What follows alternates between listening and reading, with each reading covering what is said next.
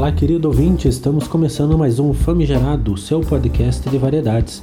Eu sou o João Zeira e hoje nós vamos falar sobre um assunto polêmico e espinhoso, porém super necessário: a militarização das escolas públicas no Paraná. Talvez quando estiver ouvindo esse podcast, a votação já tenha terminado. Esse episódio vai ao ar dia 4 de novembro. Minha primeira comentarista é a professora Annelise Galli, que atua na rede estadual há 14 anos e que vai se posicionar contra a militarização das escolas, trazendo aqui o seu argumento. Vamos entender. Sou a professora Annelise Ellen Galli, leciono a disciplina de Ciências. Hoje trabalho no Colégio Mário Brandão Teixeira Braga, aqui em Pracoara. Sou professora do Estado desde 2006 vim a convite do João Zeira, do Famigerado Podcast, para falar a respeito da minha opinião sobre a militarização das escolas públicas do Paraná. Vocês devem estar ouvindo me falar muito a respeito disso nesses últimos dias. Qual seria o impacto da militarização, ao meu ver, é, na escola pública e qual o seu reflexo no dia a dia da escola? Por que não militarizar? Essa é a minha opinião. Eu não concordo com a militarização porque a minha defesa ela vai para a escola libertadora, que em nada tem a ver com o colégio cívico-militar. A educação pública ela ainda se encontra em uma estrutura e atua através de modelos ultrapassados. São salas de aulas lotadas, com pouca ventilação ou muito frio, dependendo da época do ano aqui na nossa região, com um quadro negro posicionado na parede da frente da sala para onde ficam voltados os alunos em carteiras enfileiradas, onde uh, as nossas ferramentas de trabalho são conhecimentos trocados em sala de aula entre professor e aluno, o GIS e a voz. Com tanta tecnologia, aí as salas de aulas não mudaram quase nada desde a época em que éramos alunos para o momento atual. A educação hoje está presa a valores ultrapassados e autoritários, e a militarização das escolas tendem a aumentar essa defasagem e esse retrocesso. A lei que torna possível a transformação de cerca de 200 instituições de ensinos públicas estaduais em escolas cívico-militares do Paraná, ela foi aprovada no começo do mês de outubro e em menos de um mês, a toque de caixa, em meio a uma pandemia do novo coronavírus, onde as aglomerações devem ser evitadas, os pais os alunos maiores de 18 anos e os profissionais de educação nas escolas escolhidas através de critérios dúbios, já que não são todas as escolas que estão dentro dos critérios para essa escolha, foram convocados a votarem pela implementação ou não das escolas cívico-militares do Paraná. Também tem um colégio que está em votação ainda hoje, dando assim uma maquiagem de processo democrático mas não foi feito para a melhoria dos índices que envolvem o processo ensino-aprendizagem das nossas alunas, dos nossos alunos. Porque para melhorar a qualidade de ensino, para isso acontecer, levam-se anos de estudos, planejamentos, ações e investimentos. As propagandas ou o que está sendo veiculado pelo governo do estado do Paraná nas, ou nas redes sociais estão influenciando os pais a acreditarem que estas escolas terão a mesma estrutura e educação ofertada aos filhos de militares em instituições militares, como é o caso do Colégio Militar do Paraná, em Curitiba. Só que os pais não estão entendendo que as verbas que vão para estes colégios militares, penas militares, também vêm do Ministério da de Defesa. No caso do Colégio Cívico Militar, a verba vem do mesmo lugar que vem para a verba para as demais escolas, do Ministério da Educação, que por sinal essa é uma verba muito pequena. Também no Colégio Militar do Paraná é, existe uma liberdade para que eles montem o currículo deles de forma independente. Eles contam com militares para formar o corpo docente, eles contam com estrutura muito além do que é do que os demais escolas, colégios estaduais do Paraná possam contar das instituições cívico-militares que contam com a mesma verba, que é curta, que vem para as demais instituições não militarizadas. A ideia vendida também é de que não de que haverá repressão quanto à indisciplina, ou seja, não haverá mais casos de indisciplina. Mas também devemos lembrar que isso nada caracteriza uma educação prevista no, na Constituição Federal e que as leis que protegem a criança e o adolescente, como as previstas no ECA, elas jamais podem ser interferidas. Então não vai ter castigo, não vai ter nada que esses policiais possam fazer no caso de indisciplina. Lembrando que quem deveria cuidar da disciplina não seria, não seria educação, não seria escola, e sim os pais em casa. O governo está ofertando também uniforme, que isso também pode crescer aos olhos dos pais, né? É, um uniforme específico para esse tipo de instituição, além de pagar policiais da reserva, policiais já aposentados, para que estes ocupem o lugar da inspeção e da administração das nossas escolas estaduais. A direção, por exemplo, ela será dividida entre um militar e um civil. Existem muitas dúvidas que a lei e a falta do debate entre o governo, nós profissionais da educação e a comunidade em relação a vários temas é, deixou a desejar. Não tivemos tempo para ter esse debate. Tenho dúvidas como: as escolas escolhidas serão excludentes? O que ocorrerá com os alunos que não se adaptarem a esse tipo de educação? Eles terão, se eles não tiverem como pagar transporte para outra escola, que seria mais distante da casa deles, é, o que, que, vai acontecer com os alunos é, que possuem laudos, os chamados alunos de inclusão?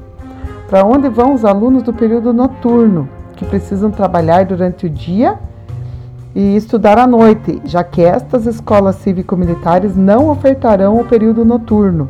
E esses policiais reformados terão formação na área da educação para terem base do trabalho ocorrido dentro de uma escola?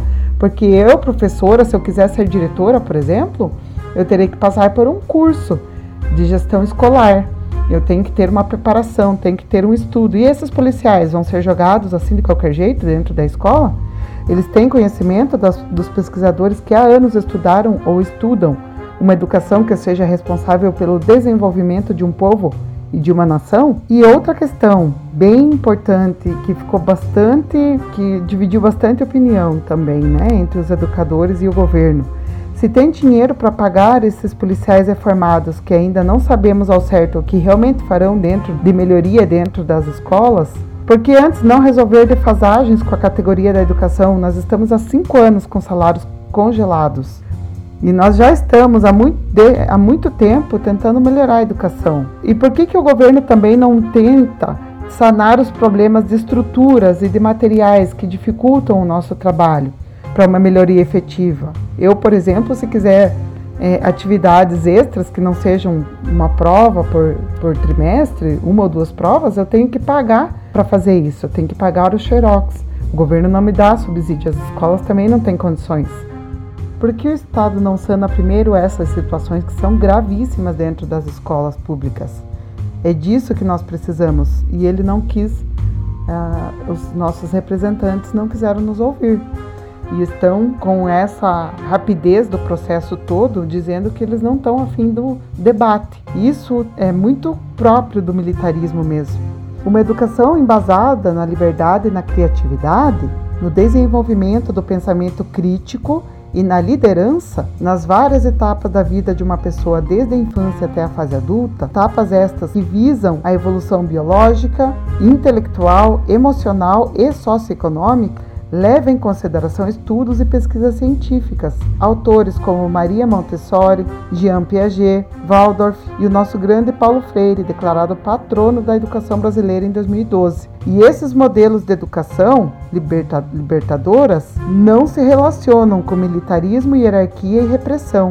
E eu gostaria de concluir a minha fala com uma frase do nosso grande Darcy Ribeiro, que também foi historiador, pesquisador e sociólogo. A frase dele diz o seguinte: a crise na educação no Brasil não é uma crise, é um projeto. E a minha opinião, a opinião da professora Nelise, é a seguinte: faz parte desse projeto militarizar as escolas públicas do Paraná, transformar elas em escolas cívico-militares. É isso aí, muito obrigada e abraço a todos e a todas.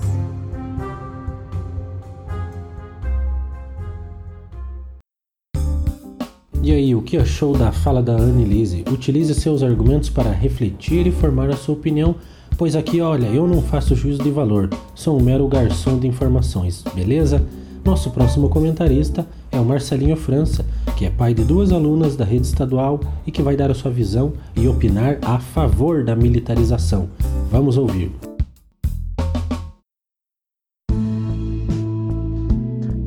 Fala João, beleza meu brother? Marcelo França na área. E falar um pouco né, sobre esse assunto polêmico que tem tomado as redes sociais nos últimos dias aí, né? E que é sobre esse modelo de, de, de colégio, né? Na verdade não é militarização, né? É cívico-militar. O pessoal tem confundido muito isso e tem confundido, é, usando isso né, para confundir pais e alunos, né? Porque os mais leigos aí estão caindo nesse negócio de vão militarizar a escola. Não, não é militarizar a escola. Vai ser uma escola cívica militar. O que quer dizer, né, cívico militar? Eu sou um cara bem, né, não sou um cara inteligente, assim, um cara, né, estudado, mas eu procurei ler. Procurei fazer algumas pesquisas sobre isso porque eu tenho duas filhas, né, que estudam, então é, o futuro delas está em jogo nisso, né, João?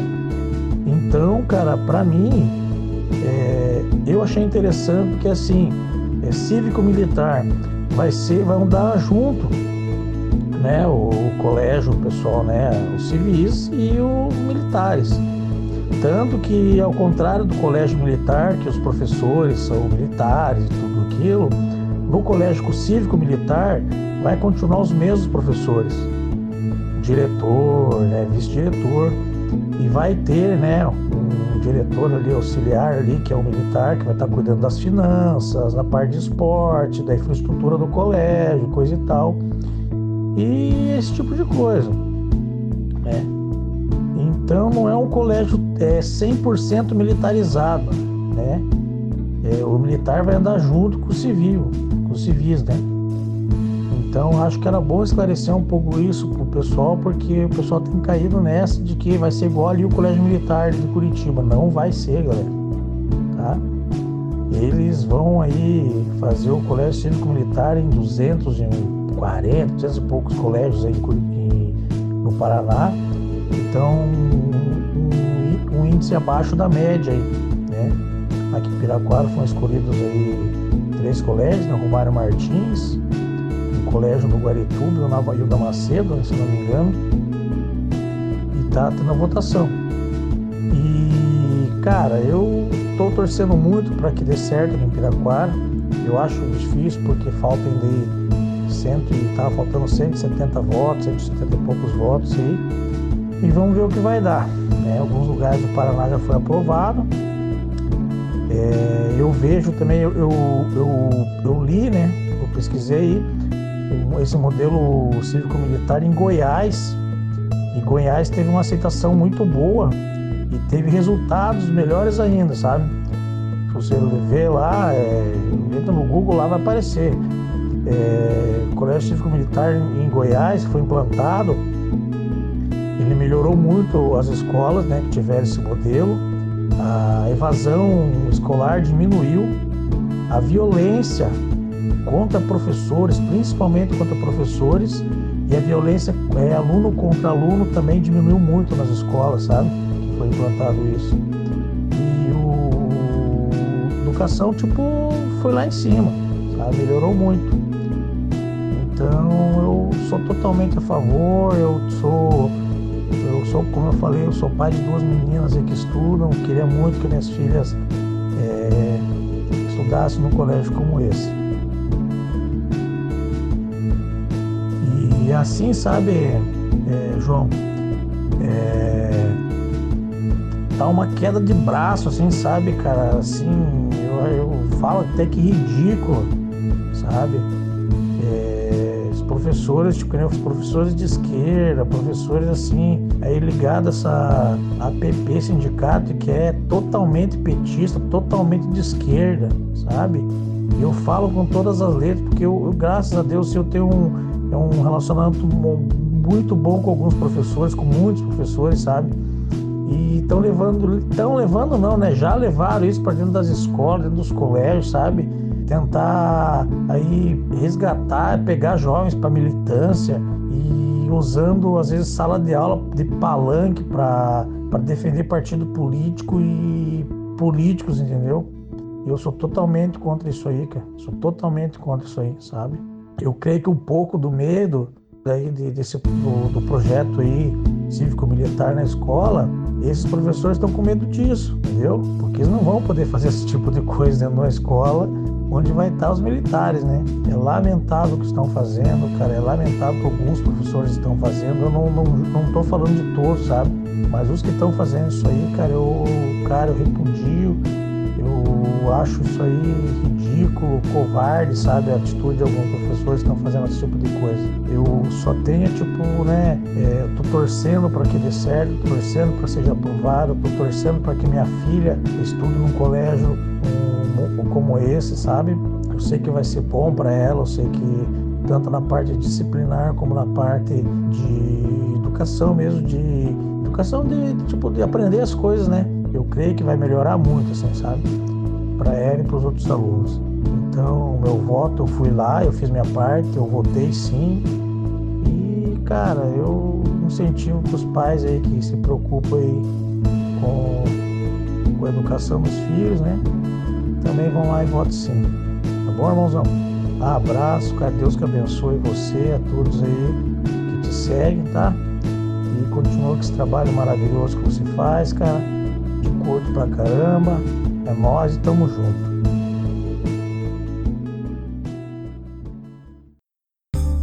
Nossa, é tanta informação que a cabeça chega a doer. É isso que acontece quando a gente se propõe a pensar, não é mesmo? Hoje o papo foi denso, espero que você tenha acompanhado tudo até aqui e que agora possa refletir sobre o que foi dito. Para você, quais foram os pontos em comum? O que você achou dos comentários? Ajude a compartilhar nas redes para promovermos uma rica troca de ideias. Famigerado de hoje vai ficando por aqui. Tudo de bom para você. Famigerado!